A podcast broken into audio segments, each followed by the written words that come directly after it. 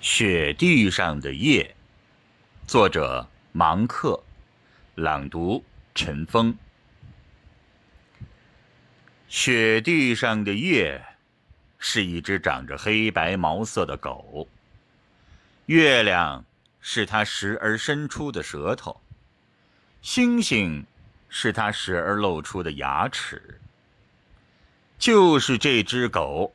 这只被冬天放出来的狗，这只警惕的围着我们房屋转悠的狗，正用北风的那常常使人从安睡中惊醒的声音，冲着我们嚎叫。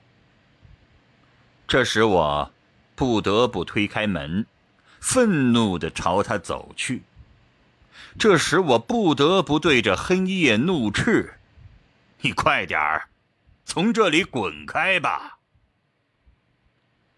可是黑夜并没有因此而离去，这只雪地上的狗照样在外面转悠。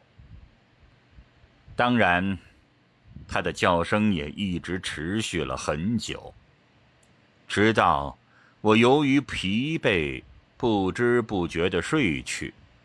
并梦见眼前你是春暖花开的时候。